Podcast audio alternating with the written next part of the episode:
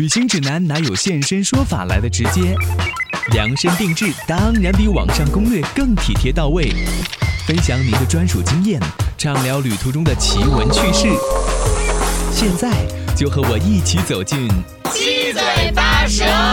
去旅行。各位来自全球的听友还有网友，你好，我是子聪，欢迎你收听今天的七嘴八舌去旅行节目。现在大家旅行的方式都在发生着改变，从最开始的跟团游到越来越多的自由行，人们也更加注重旅行当中独特的感受和体验。但有的时候我们也会面临着没有时间做攻略，不知道怎么样去安排行程，在性价比上面也不知道怎么样更好的去选择等等各种各样的问题。那今天我们非常荣幸的请来了世界帮旅行网的董事长张平和先生，要和大家聊一聊旅行的故事，还有世界帮的故事。欢迎你的收听。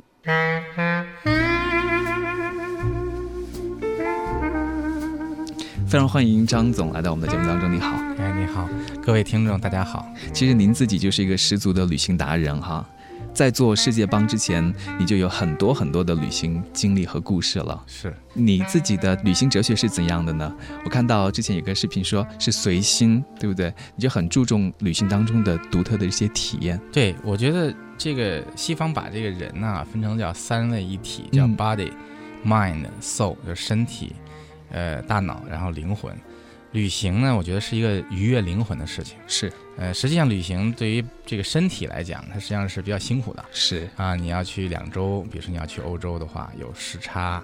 然后不同的城市间走啊，不同的这个景点啊去看，所以是一个辛苦身体。然后你之前要做一些策划，到那个地方以后，其实你要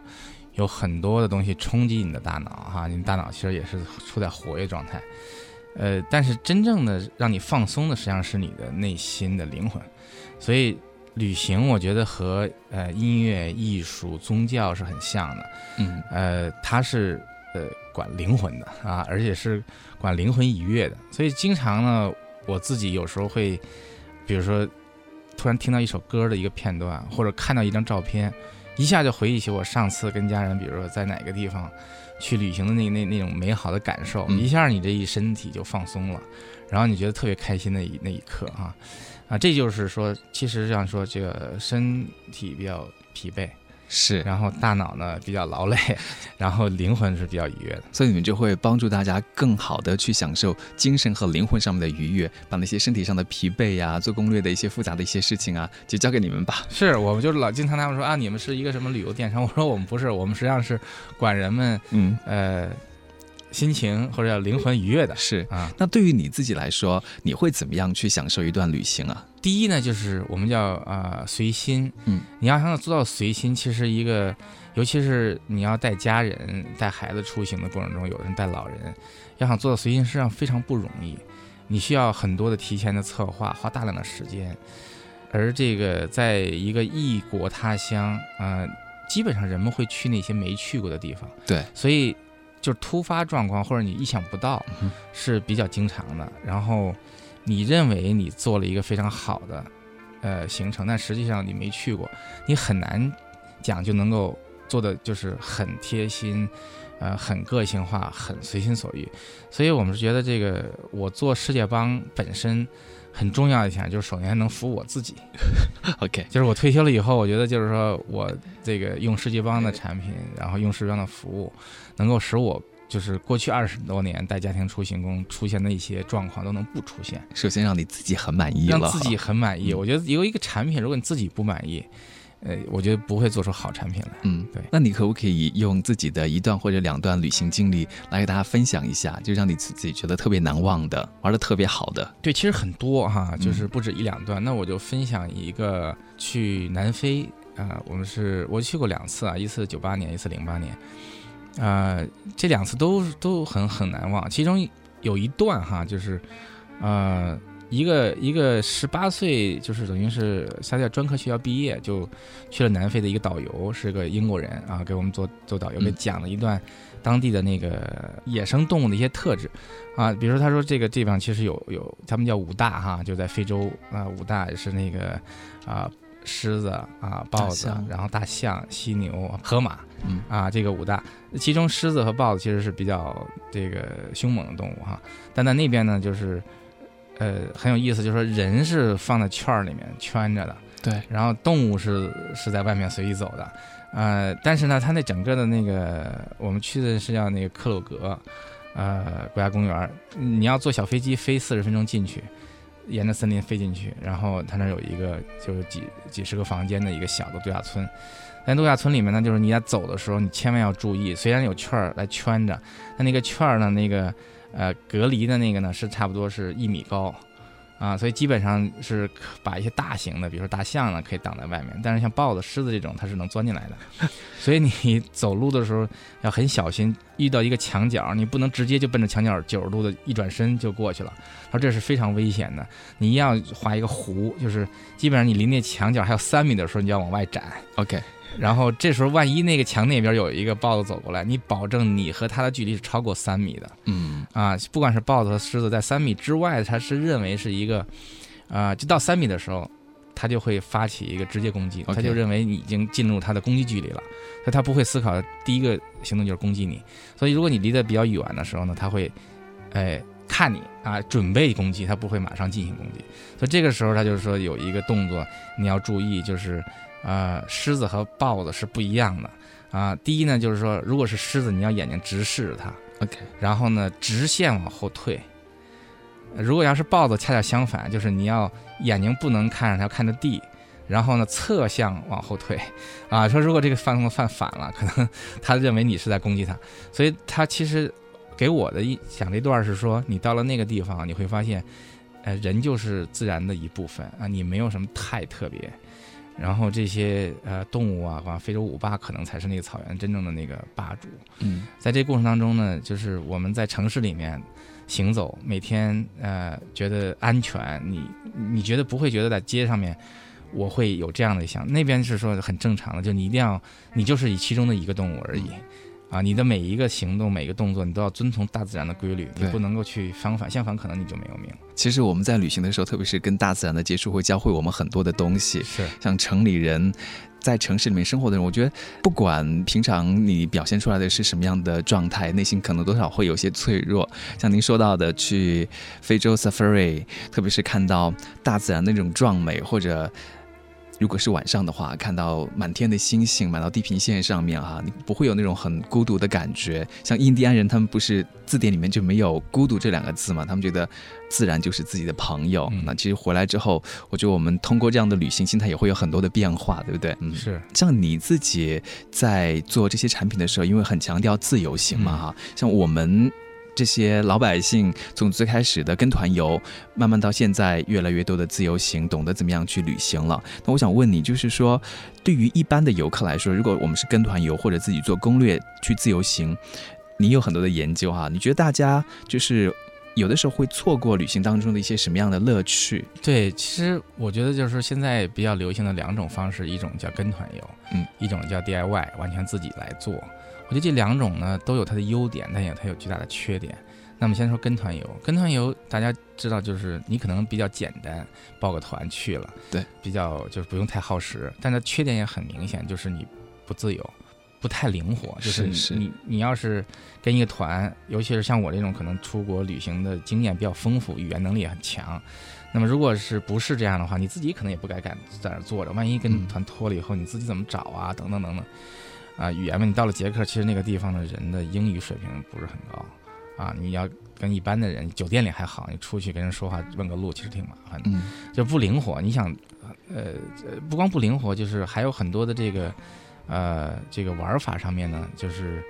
呃，你很难按照你的心愿去玩。那么就是这是这是跟团的这个，另外就是 DIY，就是我自己弄，我提前准备，这个也也是有一个问题，就是人们其实最大的问题是。现在的时间越来越少，尤其是有了孩子啊，这个这个原来还能周末夫妻两个人，或者是呃过过周末去看看攻略呀，然后现在你会发现，就是百分之三十时间其实被微信啊这样各样的事情。到了周末，女的你不能说妈妈帮你看了一周孩子，然后周末你不看，你要看孩子，其实老公也要去做做饭呐，买买东西。所以你会发现，原来这个一个 young couple 他可以去。啊呃去研究攻略的，现在其实是没有时间了嗯啊。然后你会发现很多的时候，我们的客人会跟我们讲说，哎，你能不能给我安排这个行程是不跟团的，呃，或者说去这些地方是不跟团的那个，就是团去的地方，我能不能不去？对，但是你会发现呢，就是呃这样的需求，我们研究以后就会发现，其实很多跟团的地方，可能你作为自由行人也要去。嗯你比如说我们去瑞士，我非常喜欢，还有一个城市叫卢塞恩，它有一条山，呃，下面是一个很很大的湖啊，那个。呃，山呢很有名，上面有雪什么的，叫叫皮拉图斯山。那个山呢是必去的，因为它是一百多年前修的一个铁路。那个铁路呢，基本上是六十度角能上去，整个一个行程将近一小时，就从山底下上到上面去。这样的一个地方，你到了卢塞恩，你必去。所以你说，我如果自由行，说我就不去，那是不可能的，因为这是就好像到北京你不去长城，这是不可能的。但是呢，我怎么能够跟跟团的人能避开？你这就是很讲讲究那个呃学问了。那这个呃，我们比如说达人给的那个建议就是说，你下午到四点左右到那里，然后你坐四点二十的那个车上去，到了山顶上，正好是大概五点钟，然后呢最后一个呃火车下来。为什么是这样？因为之前那个火车总共就两列，上下对开，每列车大概坐二十几个人，所以说平常下面大巴士可能排着十个，每个巴士可以坐五十个人，如果十个就是五百人在那儿排队，嗯就每次可以连二三十个上去，所以其实一天每你去了基本上排一两个小时，你才有机会坐上这个火车上去。你上了山以后，那个山上很小的空间，然后你会发现这个很困难。我们这种完全不一样，就是希望你到了山顶以后入住那个酒店，然后就给安排在那个酒店，那上面有一个四星级，一个五星级，然后你会发现，嗯，到七点多的时候有一个。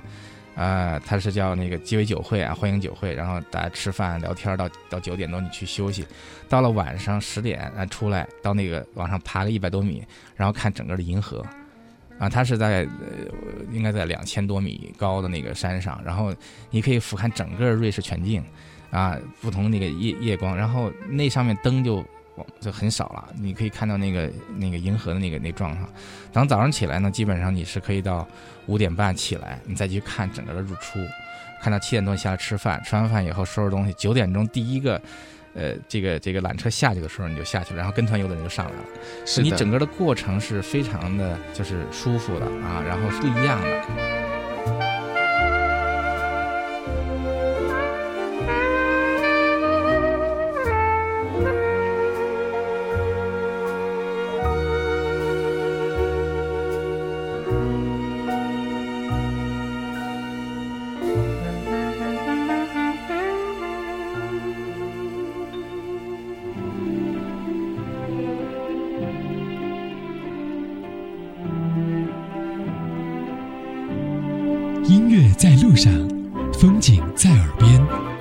这里是中国国际广播电台环球旅游广播。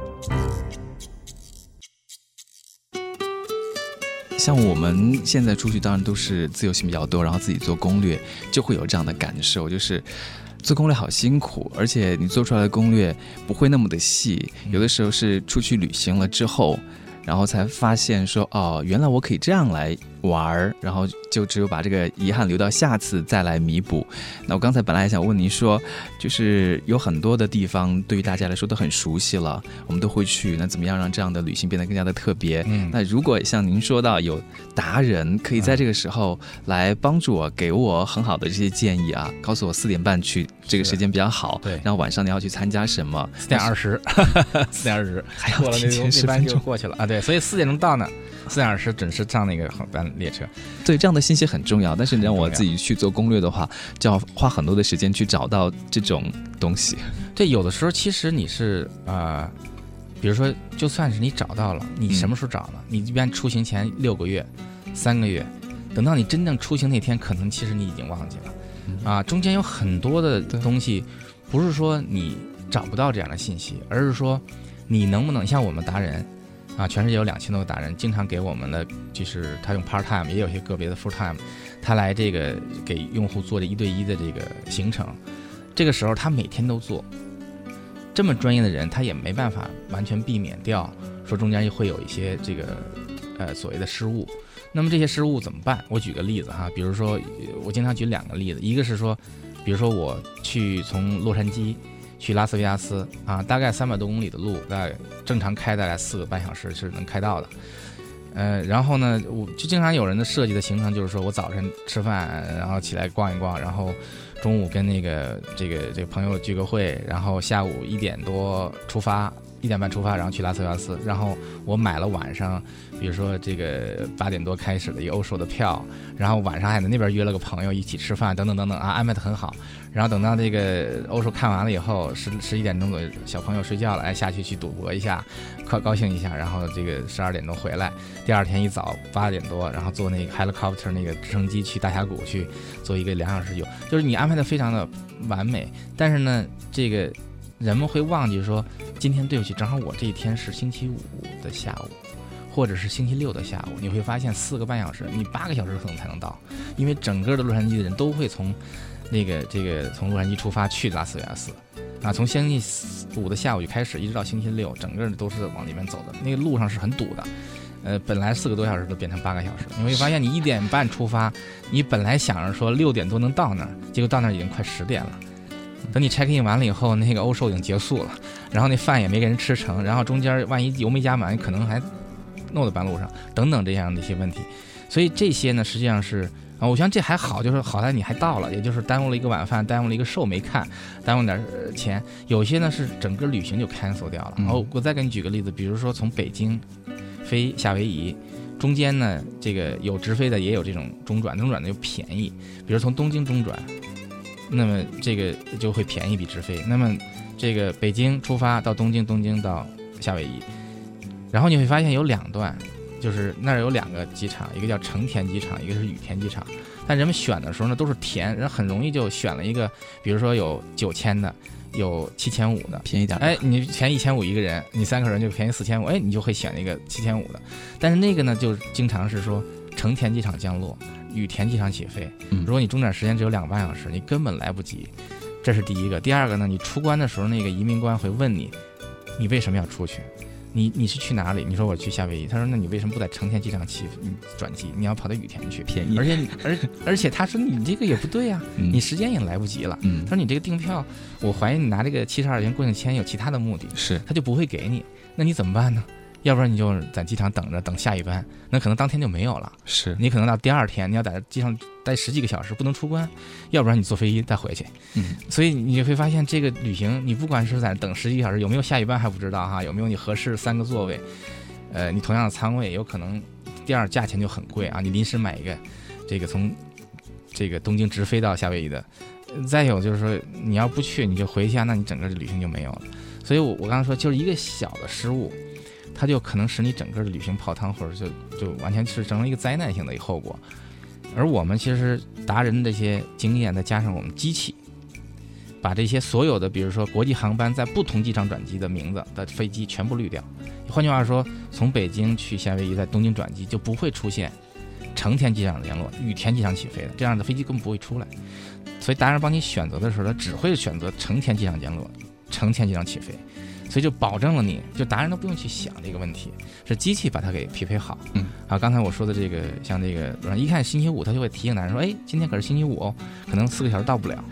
所以这是靠机器啊，一些人工智能也好，大数据也好，再加上一些规则的输入和人的知识，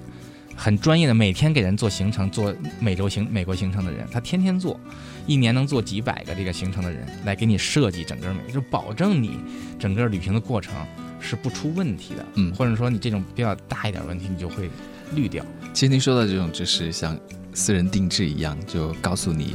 要怎么样很好的去享受。但是一般来讲，私人定制还是比较贵的嘛，因为你需要用到很多别人给你提供的这种帮助和服务。但是你们的价格也不是很贵，还是比较平民的。而且你很有意思，我觉得看到你说把世界帮比喻成像无印良品一样的这种调性，是不是？对，就是我是觉得呢，这个第一呢，能够享受所谓过去的那种高端定制的，呃，往往都是一些所谓土豪级的人。一个人去趟欧洲，本来跟团一万五一个人，那么两周现在就变成了五万一个人。你一家人，比如说你五万块钱就可以去一趟欧洲，三口人，现在你要变成十几万、十五万、二十万恨不得。那这种情况呢，我们觉得中产阶级是不能承受的，因为一个家庭可能三十万、五十万的你家庭年收入，这是中国的这个大城市的白领阶的家庭阶层是是差不多这个水平。但是如果说我花一个月的工资，我是 OK 的，你让我花半年的工资，这是不可能的，对吧？所以这个。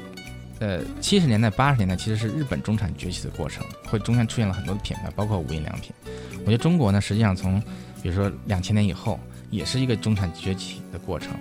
大量的人去出国旅行，然后跟团，逐渐变成自己去玩，这个消费升级的过程，人们大量的中产阶级其实开始进入到了，比如人均收入过一万美元啊，其实北京我想应该已经过了人均收入一万美元这个这个阶段，就开始进入了出国的这种自由行阶段。那这自由行刚才讲了，就是怎么能够不是又能随心，又不像那个，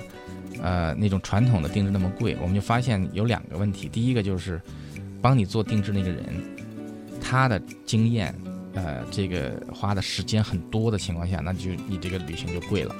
第二个呢，实际上是当地的，如果你一家人，你需要一个车，一个导游带着你，这就贵了。像欧洲一天一个车加一个导游的话，大概四百。到五百欧元一天，那咱们现在按八来算的话呢，就是说你按四就花四八就三千多，所以你要十四天的一个旅行，假如十天是租车包车的，那你要加三万块钱。你本来一家人才四万多块钱，你要加三万块钱，相当于加了百分之七八十的费用，这是很多人就不太容易承受。那我们在想，就是说导游到底干了什么事儿？一个事儿是帮你带路，第二是帮你讲解。我们发现有了智能手机以后，米到米的导游这种指路功能。比人还好，他进了地铁，可以各个地方，你可以用公当地的公共交通。你知道，比如不管地铁呀，还是这些欧铁，都是属于政府有补贴给纳税人的，是给当地人去出行的交通工具。你怎么能玩得像个当地人？那么，其实很大的一个程度上就是交通短，就是小交通的拨接，对人出行是很大的一个问题。那么，如果我们用这种智能手机啊，通过这种。语音的导览，然后米到米的这个就能给讲好景点，又同时能给你精准指路。所以我们有几对这个聋哑人的这个夫妻，他们没有因为没有听力，所以也不能讲话。那他就完全靠我们这个星空大师这样的一个一款 A P P，呃，来精准的导航。然后他们去前年去了这个瑞士，去年去了西班牙，今年准备去北欧，啊，而且他还带了另外一对聋哑人夫妻一块去了西班牙。所以我是觉得，就是呃，对于语言能力不行、出国经验少的人来讲，我想玩的自由，又不想花那么多钱，你没有高科技的手段，呃，是不太行的。所以我们通过这种众包达人。的方式，使得这个定制师的成本大大下降，再加上我们背后的几十几十万条这个覆盖六十国国家的一些库，使得整个定制过程的成本一下就下来了。然后你出行的成本，因为用手机导游这种方式也下来了，所以这两块下来，使得一个本来应该是五万块钱一个人，就又回到了一万五左右这一个人，和你跟团游的价格就是可能略高或差不多的这个价格。能完成一个就是刚才说自由随心的，完全是个性化的这样的一个这个，而且像当地人一样旅行，这是很多人追求的。嗯，这个是世界方提供的一个服务。那我会选择，就像你说，你们有客户是在两年的时间当中，成为你们的这回头客有八次在这边购买，这其实回头率是很高的。两呃那个是两年半吧，因为实际上他在买的时候是买的相当于三年，等于是，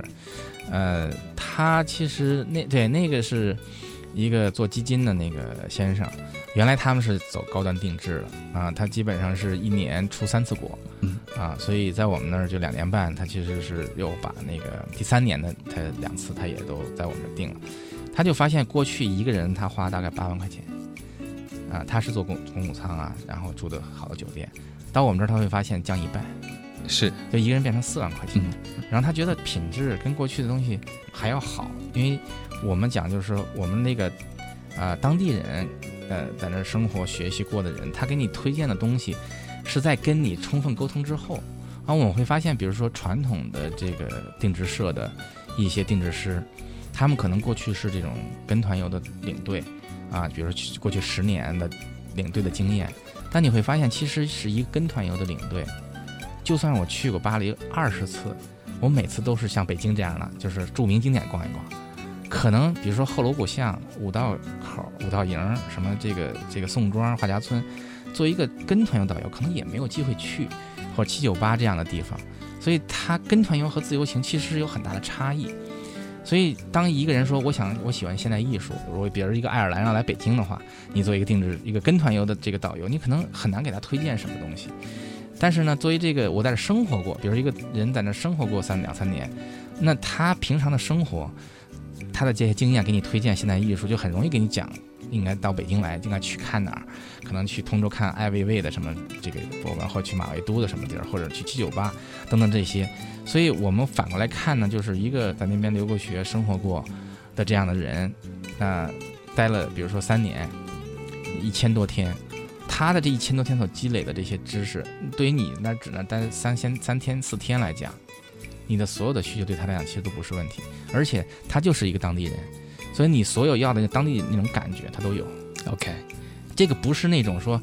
老带团，老是说这个埃菲尔铁塔、卢浮宫，就是你每天就是那套，你去一百次和去十次其实是一样的。嗯，啊，所以当地的这些达人或者在那边生活的人，他们可以给你提供的就是。属于他自己的，其实有点个人化的，也符合你需求的这些，呃，建议，好的一些旅行的方式啊。我觉得我们说这么多，如果大家感兴趣的话，可以去世界帮旅行网看一看，有没有适合你自己的一些旅行线路，体验一下之后呢，你就会有更深刻的体会了啊。我们节目时间快到了，那最后，呃，我看张总还给大家带了两本书，就是要推荐给大家你喜欢的跟旅行方面相关的书籍哈。对这个这两本书是我比较喜欢的，一个是就是我选到当地逛集市，